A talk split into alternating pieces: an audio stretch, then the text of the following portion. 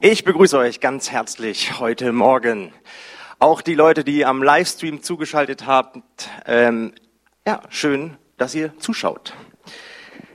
Wir sind inmitten in einer Predigtreihe, die heißt Ein Leben voller Segen und heute gibt es Teil drei dazu. Und als ich diese Predigt ähm, ausgearbeitet habe, Ola, ich habe selten erlebt, dass Gott so viel zu mir gesprochen hat wie in dieser Predigtvorbereitung. Und oh, wie häufig hat er den Finger auf irgendwelche Sachen gelegt. Und ich persönlich liebe sowas. Ähm, weil es ist mal ein ganz besonderes Feeling, wenn Gott einfach zu einem spricht und es einfach einem persönlich irgendwie dann anrührt. Wie gesagt, ein Leben voller Segen.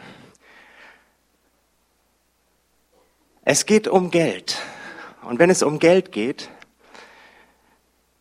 dann kommt bei mir automatisch irgendwie so ein komisches Gefühl hoch. Ich weiß nicht, ob ihr das kennt, aber wenn man in der Kirche irgendwie das Wort Geld hört, dann ist das mal so ein bisschen merkwürdig. Also bei mir löst das immer irgendetwas aus. Und das ist ungefähr so wie, keine Ahnung, wie mit dieser Redewendung, die jetzt einige kennen, so über Geld spricht man nicht, vielleicht eher die ältere Generation. Ähm, du möchtest einfach über dieses Thema nicht unbedingt, dass es so gestreut wird in die Öffentlichkeit.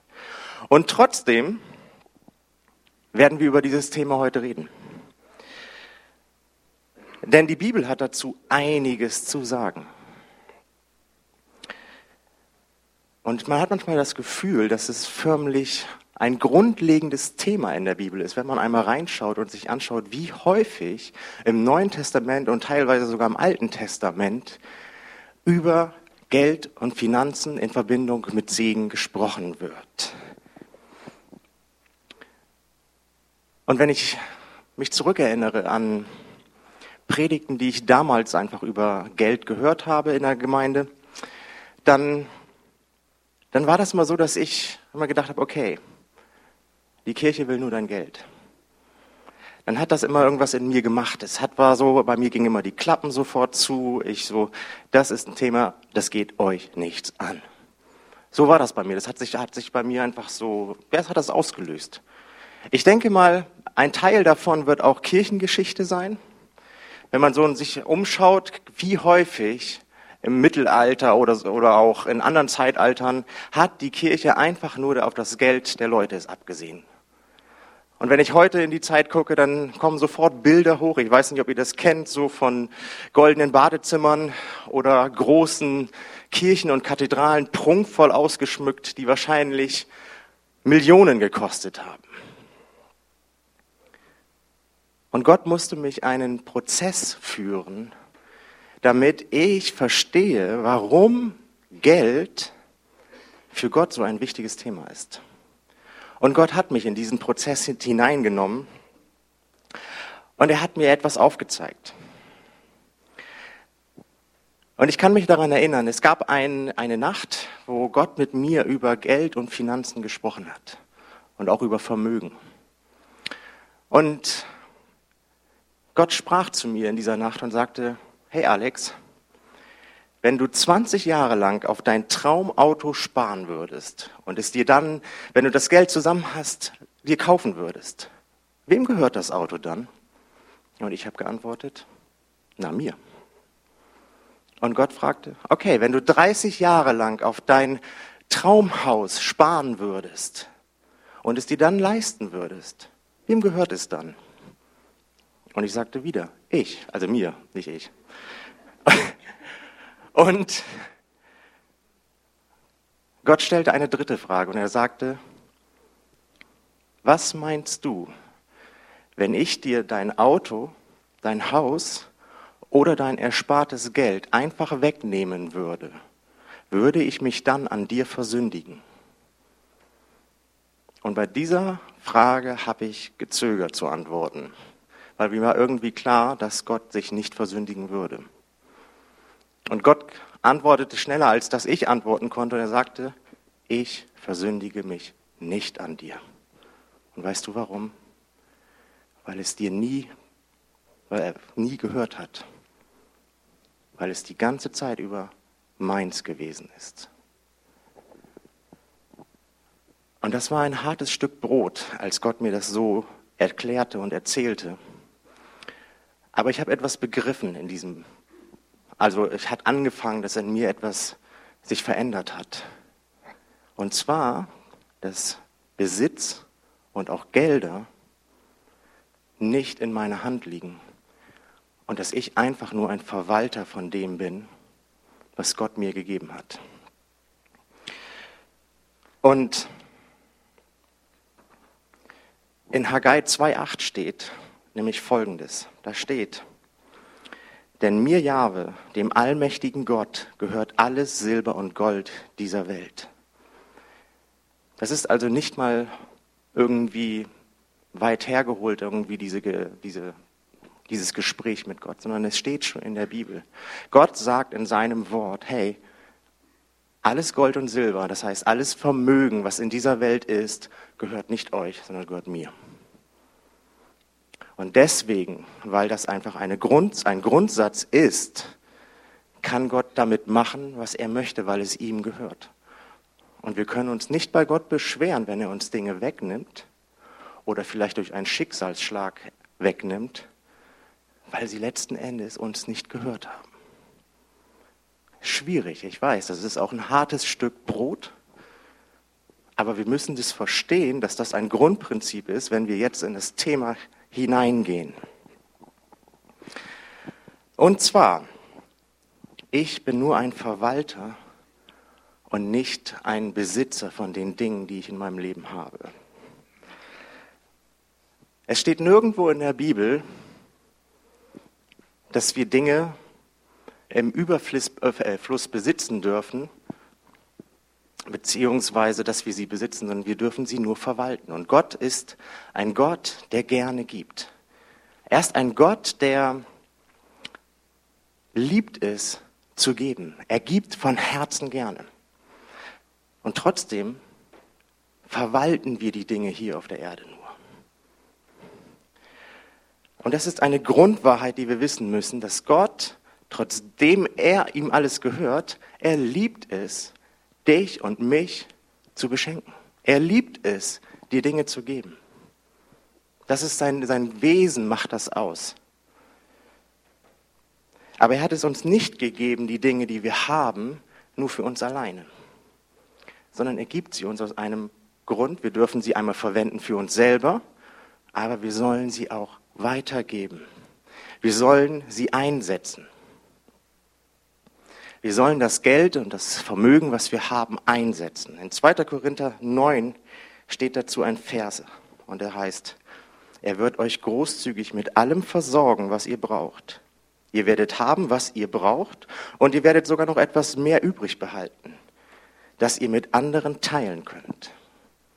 Das heißt, Gott möchte dich segnen, sogar mehr als du eigentlich brauchst, damit du das weitergeben kannst damit du noch andere darüber hinaus segnest. Du sollst anderen Menschen helfen und du sollst sein Reich weiter ausbauen, das Evangelium in dieser Welt vorantreiben mit dem, was Gott dir gegeben hat. Und in diesem Fall sind es Finanzen, die Gott gerne einsetzen möchte.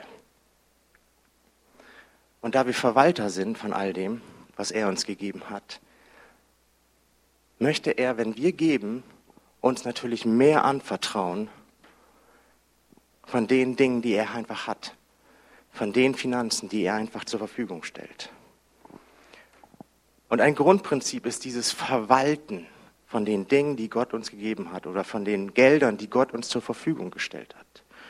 Und in Lukas 16 finden wir eine Geschichte von einem Verwalter. Und dieser Verwalter, der trickst so ein bisschen rum. Und trotzdem verwendet Jesus genau diese Geschichte und dieses Beispiel, um etwas aufzuzeigen. Nämlich mit dem, was wir haben, sollen wir klug und weise umgehen.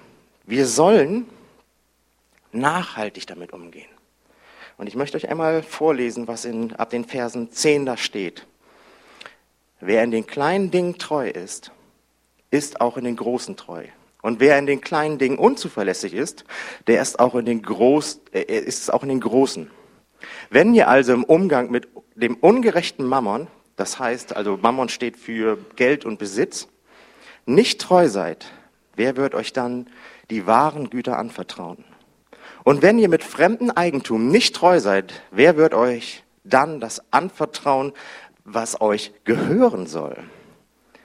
Kein Diener kann zwei Herren dienen. Entweder wird er den einen bevorzugen und den anderen vernachlässigen oder dem anderen treu sein und den anderen hintergehen. Ihr könnt nicht Gott dienen und gleichzeitig dem Mammon.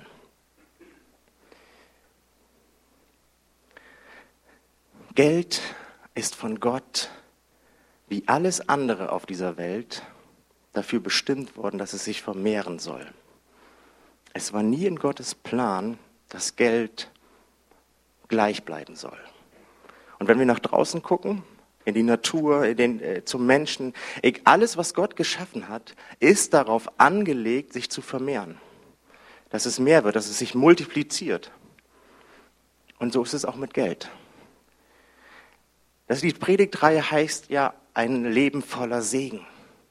Und Gott möchte dich segnen, indem du anfängst, etwas zu verstehen, was Gott festgelegt hat. Gott hat nämlich einen Weg geschaffen, wie sich Geld und auch Segen vermehren kann. Und dieser Weg heißt weggeben. Und zwar nicht ausgeben, sondern weggeben. Weggeben für die Ausbreitung der frohen Botschaft, also das ist Evangelium. Weggeben in, das, in den Bau seines Reiches. Weggeben zu Menschen, die in Not sind, die Hilfe brauchen. Und dabei zeigt uns die Bibel dieses biblische Prinzip auf. Ein Prinzip, was wie ein Naturgesetz funktioniert. Das heißt, es kann nicht einfach so außer Kraft gesetzt werden, es funktioniert einfach. Und da möchte ich einmal mit euch hineingehen in, in eine weitere Bibelstelle aus 2. Korinther 9, 6 bis 8. Und da heißt es, denkt daran, ein Bauer, der nur wenig Samen aussät, wird auch nur eine kleine Ernte einbringen. Wer aber viel sät, wird auch viel ernten. Jeder von euch muss selbst entscheiden, wie viel er geben möchte. Jedoch gebt nicht widerwillig oder unter Zwang, denn Gott liebt den Menschen, der gerne gibt. Und er wird euch großzügig mit allem versorgen, was ihr braucht, und ihr werdet, was ihr braucht, und ihr werdet haben, was ihr braucht, und ihr werdet sogar noch etwas mehr haben, das ihr mit anderen teilen könnt. Paulus zeigt uns dieses biblische Prinzip von Saat und Ernte. Und er sagt, wenn wir großzügig aussehen dann, und wenn wir großzügig geben, dann werden wir eine große Ernte einfahren, die größer ist als das, was wir ausgesät haben. Und Jesus sagt das Gleiche auch, und zwar in Lukas äh, Kapitel 6, Vers 38. Da heißt es, gebt und ihr werdet bekommen. Was ihr verschenkt, wird anständig, ja großzügig bemessen, mit beträchtlicher Zugabe zu euch zurückfließen. Nach dem Maß, wie ihr gebt, werdet ihr zurückbekommen. Wir sehen also, dass, dass in der Bibel es nicht nur eine einzelne Bibelstelle ist, die um Finanzen sich dreht oder um Geben sich dreht, sondern es gibt diverse Bibelstellen. Und sie reden alle von dem gleichen Prinzip. Geben bedeutet bekommen. Geben bedeutet Segen. Wenn du gibst, wenn du aussehst, großzügig, wirst du etwas Großartiges einfahren. Und ich habe das selber erfahren. Ich bin durch finanzielle schwierige Zeiten gegangen. Und ich habe erlebt, in dem Moment, wo ich, nicht in dem Moment, sondern ich hatte das einfach so, dass ich einfach gegeben habe, und auf einmal kamen die Sachen zurück, auf einmal kamen Finanzen zurück.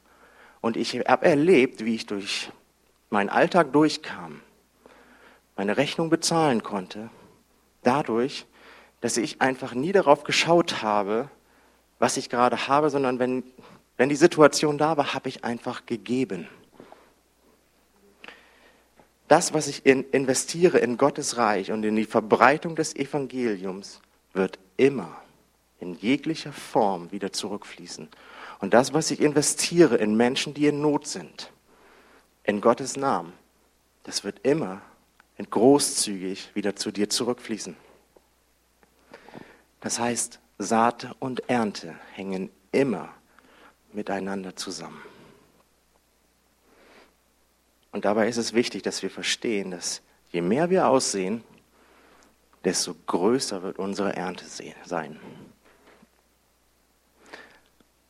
Es gibt bloß Menschen, die glauben, wenn sie vorsichtig aussehen, also irgendwas mit Bedacht so, dass sie dann eine große Ernte einfahren werden. Und das ist ein Trugschluss. Ich meine, wir wissen das im Prinzip ja auch von den Feldern. Wenn du dir vorstellst, da ist ein komplett gepflügtes Feld und du gehst dahin und streust eine Handvoll Samen aus, dann kannst du nicht erwarten, dass irgendwann im Laufe des Jahres das ganze Feld voller Weizen ist, sondern du bekommst das, was du ausgesät hast. Und deswegen ist dieses Prinzip, je großzügiger du aussiehst, desto mehr wirst du erhalten. Im Geben, im Segnen liegt also ein großer Segen für dich ganz persönlich. Es ist förmlich unmöglich, etwas in Gottes Reich zu investieren, in das Evangelium oder in notleidende Menschen, was Gott dir nicht vielfältig zurückerstattet. Es ist unmöglich, Gott etwas zu schenken, ohne dass er dir was zurückschenkt. Er ist einfach ein Gott, der gerne gibt, der gerne schenkt und das möchte er machen. Und dass wenn du versuchst, Gott einfach ein Geschenk zu machen, dann beschenkt er dich wieder und noch großzügiger.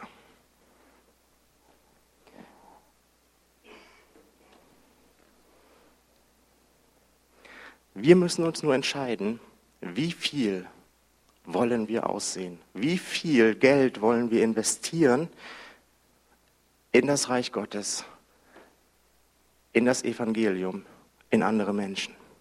Das ist eine Entscheidung, die wir selbst treffen müssen. Und wie viel ich investiere, hängt davon ab, wie groß das, die, der Segen sein wird. Weil der Segen wächst proportional mit dem, was wir ausgesät haben. Und das ist ein biblisches Prinzip. Aber ich möchte hier nochmal einen Vers hervorheben und der stand in Vers 7 und da heißt es, gebt jedoch nicht widerwillig oder unter Zwang.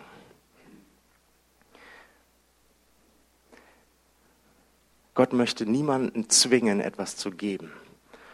Und wenn du an diesem Punkt bist, also sagst, ja, das ist ja schön und gut, aber ich kann das nicht, dann ist es vielleicht besser, wenn du erstmal sagst, okay, ich gebe erstmal nichts und mit Gott einfach in, zu Gott gehst und ihn darum bittest, Herr, verändere mein Herz, schenk mir, dass einfach so eine Art Herztransplantation an mir passiert, dass ich einfach bereitwilliger bin im Geben, dass ich selbstloser werde. Und dieses Gebet wird Gott auf jeden Fall auch erhören, weil er dir natürlich helfen möchte. Jeder von uns, von uns muss nämlich erst lernen und letzten Endes auch verstehen, dass das Leben nicht vom Geld abhängt, sondern von Gott. Und wenn du jetzt schon einen Widerspruch in deinen Gedanken gerade hast, dann weißt du, dass du dieses, das noch nicht hundertprozentig verstanden hast. Das Leben hängt nicht vom Geld ab. Es hängt nicht von der Wirtschaft ab. Es hängt nicht von deiner Firma ab. Es hängt nicht von deinem Bankkonto ab. Geld kommt und geht, wie es will. Aktien fallen, wie sie wollen. Banken gehen bankrott. Firmen gehen bankrott. Nur Gott ist beständig und bleibt derselbe. Ich möchte einmal aus 2. Korinther 9 die Verse fortsetzen. Und da heißt es, denn es ist Gott, der dem Bauern Saatgut und Brot zu essen gibt. Genauso wird er auch euch vielen Gelegenheit, euch viele Gelegenheiten geben, Gutes zu tun. Und eure Großzügigkeit wird viele Früchte tragen. Ihr werdet empfangen, damit ihr umso großzügiger geben könnt. Und wenn wir eure Gabe denen bringen, die sie nötig haben, werden sie Gott von Herzen danken. Der Schreiber dieses Buches, Ein Leben voller Segen, Robert Morris, hat in seinem Buch einmal Folgendes geschrieben. Einige, und zwar schreibt er,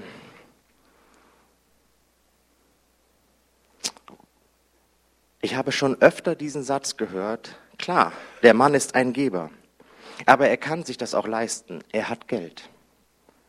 Wer so redet, hat die Sache falsch verstanden. Der Mann hat Geld, weil er ein Geber ist. Ich kann euch dieses Buch einfach nur empfehlen. Ich habe ganz viele Sekundärliteratur, christliche äh, Sekundärliteratur schon gelesen. Ich habe viele Bücher gelesen und es gab viele davon, wo ich sage, einschläfernd, schlecht. Aber dieses Buch ist ein absoluter Segen. Denn er greift nicht irgendwo hin und erzählt dir irgendwelche Storys, sondern es ist alles super gut aufgebaut und es ist einfach, es macht einfach Klick, wenn du dieses Buch liest. Ich kann es nur empfehlen, holt euch dieses Buch von Robert Morris, Ein Segen voller Leben. Denn diese tiefe Wahrheit müssen wir kapieren. Gott gibt denen, die geben und nicht denen, die nicht haben. Er gibt denen, die geben. Und nicht denen, die sammeln und horten und dem Geld andauernd hinterherlaufen. Das ist schwierig einzuordnen. Aber es macht Sinn, wenn wir uns die Bibelstellen aus der Bibel einmal anschauen. Es ist eine tiefe Wahrheit. Was man sät, wird man ernten. Wenn du gibst, wirst du bekommen. Und es ist uns doch total klar. Die Art und Weise, was ich sehe, bestimmt auch das Ergebnis, was dabei rauskommt, oder? Also wenn ich auf einem Feld hingehe und Weizen aussehe, dann wird der Bauer nicht da irgendwann stehen und Mais erwarten. Das ist uns klar, dass das, was ich aussehe, wird auch das Ergebnis sein. Aber viele Christen machen es genau andersrum. Sie erwarten eine Ernte von Dingen, die sie gar nicht gesät haben. Und das funktioniert nicht. Es soll bei dieser Predigt nicht um so eine ähm, Morgen bist du reich Masche oder so etwas gehen, wie sie im Internet irgendwie zu finden ist. Nein, es geht um ein biblisches Prinzip, was wir einfach, die wir an Gott glauben, verstehen müssen, damit wir den Segen bekommen, der damit verbunden ist. Und es geht auch nicht darum, von wegen, so, jetzt werde ich einfach mal all mein Geld geben und nächste Woche werde ich doppelt so viel haben. Es geht um eine Herzenshaltung, es geht um ein, ähm, um ein Verständnis dafür, dass Gott ein gebender Gott ist und dass er möchte, dass wir ebenfalls gebende Menschen sind, die andere segnen, die das Reich Gottes voranbringen, die das Evangelium voranbringen. Wir geben kein Geld, um mehr zu bekommen. Niedere Motive beim Geben werden nicht funktionieren. Wenn du jetzt, keine Ahnung, jetzt irgendwo hingehst, okay, ich spende jetzt mal 50 Euro. Wenn du das ins Reich Gottes tust oder in andere Menschen, die Not leiden, hey, du wirst, du wirst das Geld mit Sicherheit zurückbekommen. Aber die Vervielfältigung, das ist die Multiplikation dahinter, wirst du nicht so einfach bekommen weil dein Herz einfach sich um Geld dreht und nicht um die Sache an sich.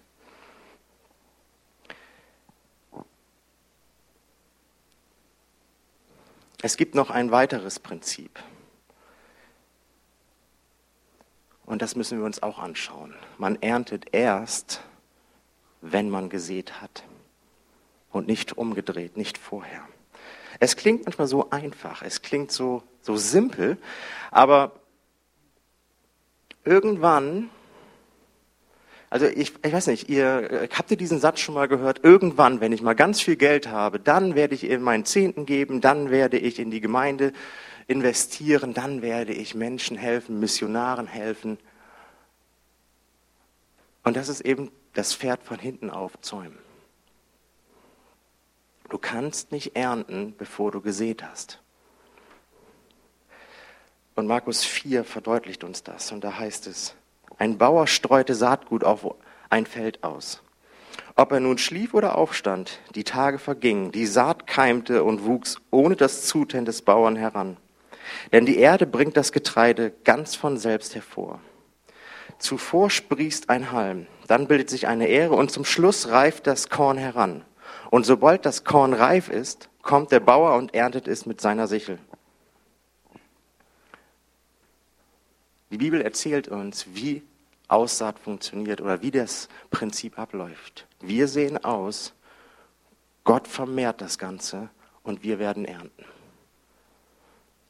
Wenn wir ein selbstloses Herz entwickeln und gerne geben, einfach Freude daran haben zu geben, dann werden wir erleben, dass wir einfach eine gute Ernte einfahren.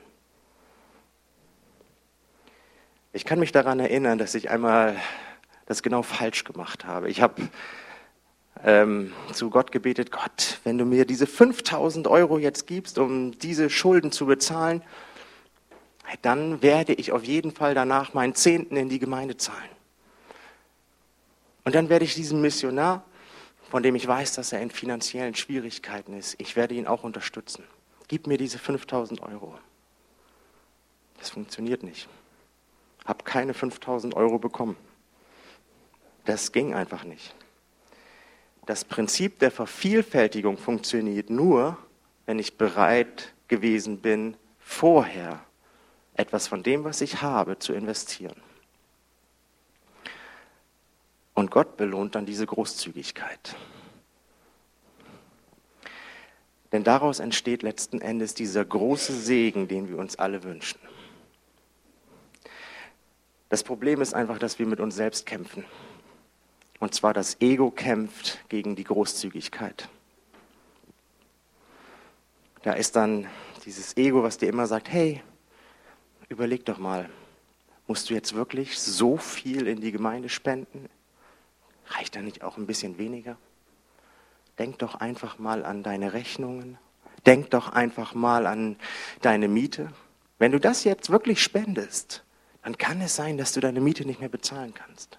So kommt unser Ego daher und möchte uns den Segen kaputt machen, den das Geben einfach mit sich bringt. Ich möchte nochmal auf drei Stufen des Gebens eingehen. Und da heißt es, oder die drei Stufen des Gebens sind erstens den willigen oder freiwilligen äh, Zehnten geben. Darüber hat Axel, glaube ich, schon einiges gesagt. Da werde ich jetzt nicht näher drauf eingehen. Das zweite ist über die zehn Prozent hinausgeben. Und das dritte ist ein aufopferndes Geben.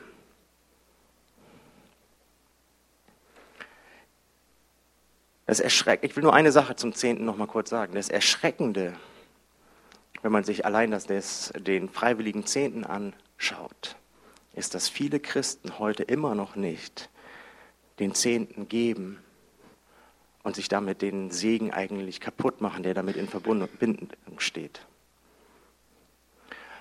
Und das Interessante ist, dass die Leute, die den Zehnten geben, auch zu einem Großteil die Leute sind, die Stufe 2 erreichen, nämlich über die 10 Prozent hinausgeben. Und wisst ihr auch warum? Weil diese Leute gesehen haben, hey, Gott hat mich gesegnet und sie haben aufgrund dieses Segens, den sie bekommen, weil sie geben, Gott erlebt und sie wollen mehr mit Gott erleben. Und dann fangen sie an, auf einmal mehr zu geben. 15 Prozent, vielleicht 20 Prozent. Ich selbst habe dazu einfach mal so was richtig Cooles einfach erlebt. Kennt ihr dieses Gefühl, wenn einem so Glück so von so komplett einmal durchströmt? Also wenn man so, keine Ahnung, wenn du so so richtig glücklich bist. Ich habe das genau dieses Gefühl erlebt in einer Situation, wo ich ähm, einem befreundeten Ehepaar, die konnten sich ihre Hochzeitsreise nicht leisten, hatten aber diese Traum, diesen Traum einfach, hey, eigentlich möchten wir gerne dahin und nicht einfach nur an die Ostsee. Und ich habe ihn diese Hochzeitsreise zum Teil finanziert. Und in dem Moment, wo ich dieses Geld gegeben habe, ey, das war so unglaublich, diese, diese Freude und diese, dieses Glück, dieses Glück, was einen durchströmt hat, das allein war es schon wert. Aber was ich erlebt habe, ist einfach nicht nur, dass ich sofort gesegnet worden bin, sondern die Gelder kamen auch wieder zurück. Auf einmal habe ich eine Erhöhung bekommen, eine Rückzahlung. Und die Gelder waren einfach wieder da. Je mehr du gibst, desto mehr wirst du bekommen. Aber die wahrscheinlich größte Herausforderung ist diese Stufe 3. Bei diesem Geben haben wir nämlich bereits viel in Bezug auf Be ähm, Geben von Gott gelernt. Denn diese Stufe 3 beinhaltet, dass wir etwas Extravagantes geben, dass wir extravagante Geschenke machen im ganz großen Stil. Das bedeutet nicht immer automatisch, dass wir riesen Geldsummen oder äh, teure Sachen irgendwie weitergeben müssen, sondern es beinhaltet eine Art Herausforderung. Und der Heilige Geist wird dich in dieser Herausforderung einfach leiten und führen. Und du wirst erleben, dass Gott wirklich manchmal an die Grenzen deiner Substanz dann geht. Der Robert Morris schreibt in seinem Buch unter anderem, dass, sie, dass es eine Situation gegeben hat, wo Gott auf einmal zu ihm gesprochen hat, hey, verkauf dein Haus, verkauf dein Auto und mach all deine Bankkonten leer und gib es einer anderen Person. Das ist ein Level, da muss ich auch noch hinkommen. Aber es fasziniert mich, wenn ihr diese Geschichte zu Ende lest. Sie machen das letzten Endes. Und das, was sie erleben, ist, dass ähm, Gott ihnen bis zu einem Flugzeug alles zurückkommen lässt. Ein Flugzeug, was er nicht bezahlen muss, was ihn überall in den USA hinbringt, wo er hin muss. Ich sag euch, wenn Gott dich herausfordert, dann sag nicht nein. Weil wenn Gott schon persönlich dich auffordert, und das ist wichtig beim Geben, fang nicht an, jetzt wild dein Geld irgendwie rumzuschmeißen, sondern einfach frag Gott, was soll ich mit meinem Geld machen? Und wenn er dir das dann sagt, dann fang an und gehorche. Und der Segen wird riesengroß sein. Der Segen wird riesengroß sein. Ich möchte nochmal dazu einen Text aus Lukas 21 vorlesen. Während Jesus im Tempel war, sah er zu, wie die reichen Leute ihre Spenden in den Opferkasten legten. Da kam eine arme Witwe, warf zwei kleine Münzlein ein. Ich versichere euch, sagte er, diese arme Witwe hat mehr gegeben als alle anderen. Denn jene gaben nur einen Bruchteil von ihrem Überfluss. Sie aber, arm wie sie ist, gab alles, was sie besaß. Diese arme Witwe hatte Gottvertrauen. Und ich glaube, dass sie ganz genau wusste, was sie tat. Denn es war auch damals nicht normal, mal eben kurz alles, was man hatte, wegzugeben. Ich glaube, dass diese Frau gewusst hat, hey, wenn ich Geld in das Reich Gottes investiere, dann ist das erstens nicht umsonst, sondern zweitens wird Gott mich damit segnen. Und ich glaube, deswegen war das für diese arme Witwe auch nicht schwer, alles zu geben, was sie hatte. Sie tat es, weil sie um diesen Segen, der mit Geben in Verbindung steht, weil sie darum wusste. Bei einem extravaganten Geben, bei diesem Level 3 Geben will ich es mal nennen, geht es nämlich um dein Herz. Dein Herz wird von Gott geprüft. Wie sehr vertraust du mir wirklich? Das Lobpreisteam kann schon mal nach vorne kommen.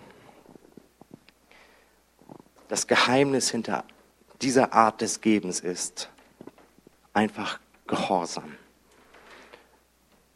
Und bei diesem extravaganten Geben hörst du auf das, was der Heilige Geist dir sagt. Und ich möchte dich einfach ermutigen, dich einfach mal sich darauf einzulassen. Gott zu fragen, Gott, was möchtest du mir über Finanzen beibringen? Was möchtest du mir über den Segen, der mit Geben in Verbindung steht, beibringen? Was möchtest du mir sagen, was ich tun soll?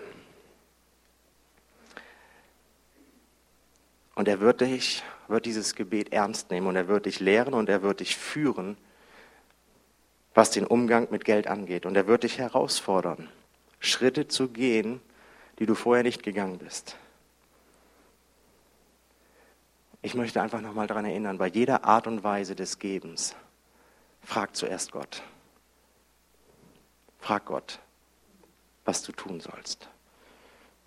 Und wenn, er, wenn du das weißt, dann beginn das Feld, auf dem Feld auszusehen, was du irgendwann ernten möchtest. Und wenn du und ich verstehen, wie wichtig Gott der Umgang mit Geld ist und dass es eben nicht so eine einfache Nebensache ist, die man eigentlich verschweigt.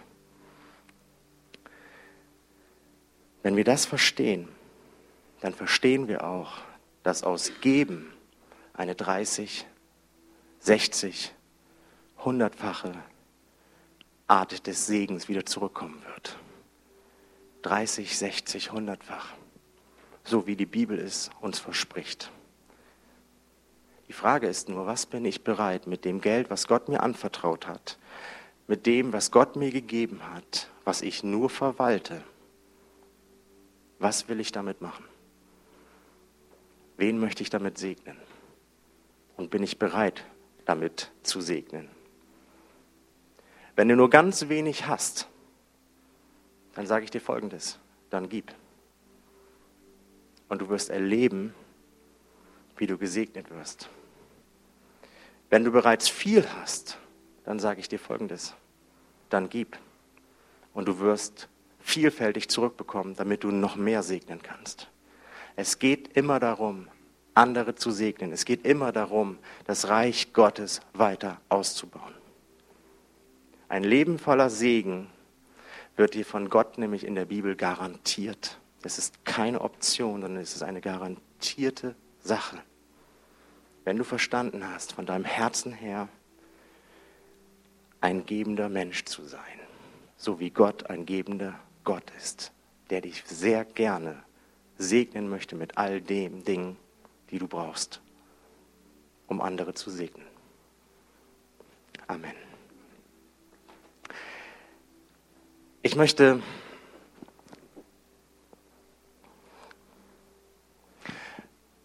ich möchte dir eine Frage stellen. Und zwar, wie stehst du mit deinen Finanzen zum Reich Gottes? Bist du bereit, in das Reich Gottes, in andere Menschen, in die Verbreitung des Evangeliums hinein zu investieren? Oder merkst du, dass du damit Schwierigkeiten hast? Vielleicht hast du auch Schwierigkeiten, sogar den Zehnten zu geben, weil du immer einfach diese Angst in dir trägst, wenn ich gebe, komme ich zu kurz. Weil letzten Endes verlangt es ja erstmal einen Vertrauensvorschuss unsererseits, dass das, was in der Bibel steht, wahr ist. Wenn du sagst, ich bin so jemand, der, der Angst hat zu geben, weil ich glaube, zu kurz zu kommen hey, dann möchte ich gerne einmal für dich beten. Du kannst einfach in deinem Herzen einfach zu Gott sagen, ja, ich bin genau so eine Person. Aber ich möchte dich einfach segnen, indem ich einmal für dich bete. Himmlischer Vater, ich, ich möchte dich bitten, dass du einfach den Mut und die Kraft einfach schenkst, wirklich dieses Prinzip von Geben in unser Herz aufzunehmen. Ich möchte dich bitten, Herr, dass wir verstehen, dass Segen und Geben miteinander verbunden sind und dass der Segen nach dem Geben kommt. Und ich möchte dich jetzt bitten, Heiliger Geist, dass du anfängst, diese Ängste einfach aus dem Herzen hinauszunehmen. Von den Menschen, die sich einfach nicht trauen zu geben, weil sie Angst haben, zu kurz zu kommen. Und ich möchte dich bitten, dass du das Herz füllst, dass stattdessen einfach Selbstlosigkeit und äh, dass wir geberfreudig einfach werden. Und dass es uns Spaß bringt, einfach zu geben. Und ich möchte dich bitten, Herr, bewirke das einfach in diesen Herzen jetzt. Füll du sie mit deiner Liebe und mit deiner Gnade und gib ihnen einfach Zuversicht, dass du sie niemals fallen lässt. Und ermutige sie, dass sie einfach geben, den Zehnten zahlen, über die zehn Prozent hinausgehen oder vielleicht sogar extravagante Geschenke machen. Komm du, Heiliger Geist, und bewirke das einfach in ihren Herzen.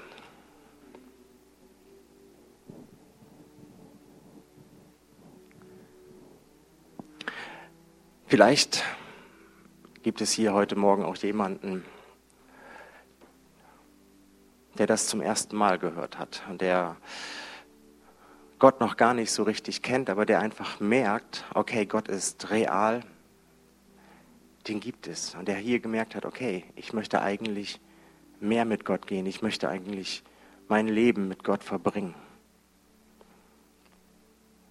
Und vielleicht weißt du noch gar nicht hundertprozentig, was das alles bedeutet, aber du weißt einfach, dass es richtig ist. Dann möchte ich dich einladen, dass du dein Leben einfach Gott widmest, damit er in deinem Leben einfach wirken kann, dass du sein Kind wirst. Und dann möchte ich dich einladen und die ganze Gemeinde wird einfach dieses Gebet mitsprechen. Ein Gebet jetzt mit uns zu beten. Und wenn du das möchtest, dann sprich es aus vollem Herzen einfach mit. Himmlischer Vater, ich danke dir, dass ich von dir geliebt bin. Ich danke dir, dass du mich errettet hast. Und ich möchte dir mein Leben geben komm du in mein Herz, dass ich dein Kind werde. Schenk mir den Heiligen Geist, dass ich in meinem Leben einfach deine Segnung erlebe.